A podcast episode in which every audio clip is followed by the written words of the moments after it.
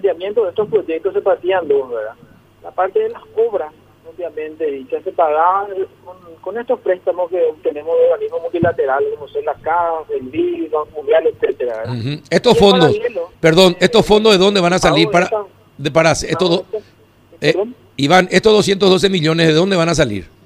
Es un préstamo de la CAF. De la CAF, perfecto. Corporación Andina de. Sí. eh, como venía explicándote, entonces antes usaba la plata del préstamo para la obra prudente y aparte los impuestos que había que pagar por las obras, que es el IVA. Eh, entonces eso se pagaba con recursos propios de la tesorería, vamos a decirle, de, de la caja salida, ¿no? Mm. Eh, y bueno, con, con el tiempo esto eh, generaba una suerte de retraso en la ejecución de las obras porque eran dos fuentes de financiamiento, era como una doble gestión para poder avanzar en las obras. Entonces, eh, en un momento esto se decidió también los impuestos, pagar eh, con la misma fuente de financiamiento que el préstamo. Entonces, el préstamo viene a cubrir tanto las obras propiamente más los impuestos que es el IVA. Por eso es que este préstamo ronda los 230 millones y algo. Y vos estás viendo ahí ese componente de impuestos que es eh, tendría que ser el 10% ¿no? del, del costo de la obra. el tema es, Carlos, que cuando uno contrata eh, estos servicios, por ejemplo, uno le contrata a una empresa constructora, etcétera, la empresa tiene que facturar.